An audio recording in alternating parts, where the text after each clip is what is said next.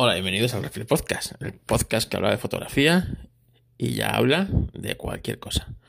Bueno, os voy a poner a la ministra de Industria, ¿vale? Para que nos cuente lo que han aprobado de tapadillo el día 21 de septiembre. El decreto ley 17-2022, ¿vale? Y que nos lo cuente ya qué, qué supone y por qué no os vais a enterar por ningún, por ningún lado. Y a mí me ha costado encontrarlo, ¿eh? Me ha costado encontrarlo. En este momento hemos venido adoptando medidas, muchas de ellas de carácter estructural, otras buscando la implicación regulatoria de la Unión Europea. ¿Qué hemos hecho hoy? Hemos adoptado un decreto ley en el que se recogen varias medidas. Las más importantes las enumero a continuación. Otra de las grandes novedades en el decreto ley que aprobamos hoy es la creación de un nuevo servicio. Los expertos en el ámbito industrial, en el ámbito energético, recordarán lo que se llamaba mecanismo de interrumpibilidad, es decir, la disponibilidad de las plantas industriales para parar en caso de necesidad y ser retribuidas a cambio de esa parada, ofreciendo, por tanto, flexibilidad al sistema, reduciendo, por tanto, la demanda y los momentos pico gracias a esa flexibilidad ofertada por la industria. Hoy creamos un nuevo mecanismo, el servicio de respuesta rápida de la demanda, la posibilidad de que con un plazo de 15 minutos de antelación pueda eliminarse, pueda reducirse el suministro eléctrico en un ámbito, en un plazo máximo de tres horas. Este servicio permite resolver con más eh, eficacia las diferencias relevantes que puedan plantearse a lo largo del año. Permite que las comercializadoras y los consumidores directos reduzcan su consumo a cambio de esa retribución económica y lo que hacemos en este decreto ley es encomendarle a Red Eléctrica, al operador del sistema eléctrico, que se encargue de la aplicación.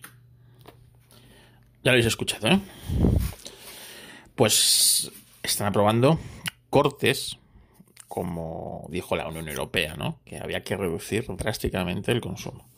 Entonces están aprobando cortes de 3 horas al día con un preaviso de 15 minutos. Y no indica más.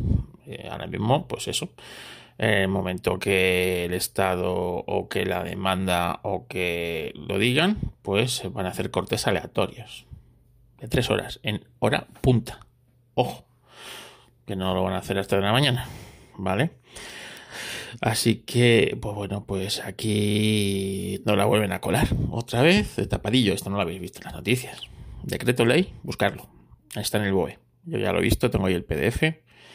17 eh, 17-2022, en el que pues, te dice esto la ministra, ¿no? Que con un previso de 15 minutos, ya miras tú qué previso va a haber, corta la luz durante 3 horas. Y lo pueden hacer todos los días, ¿vale? Consecutivamente 3 horas, en hora punta. Así que, eh, bueno, pues eh, no sé. La verdad es que imaginar que tienen que bajar drásticamente el consumo por un lado yo diría que primero harían, pues cortarían, imagínate, sitios aislados, que es menos problemático que una gran ciudad, pero visto lo visto, pues la verdad es que, bueno, pues eh, si necesitan cortar el consumo en una gran ciudad, lo cortan radicalmente, gran consumo, así que ahí estoy, estoy un poco no sé, no sé qué, vamos, que no, este invierno va a ser jodido y que están aprobando nuevas paquetes de medida para jodernos más por su inoperatividad y su ineficacia, ¿vale?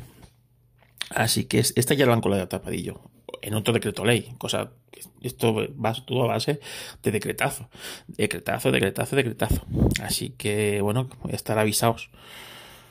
Yo lo voy a decir, un hornillo con unas cargas de gas, no os va a venir nada mal. No os va a venir nada mal porque imaginaos que lo cortan en la punta.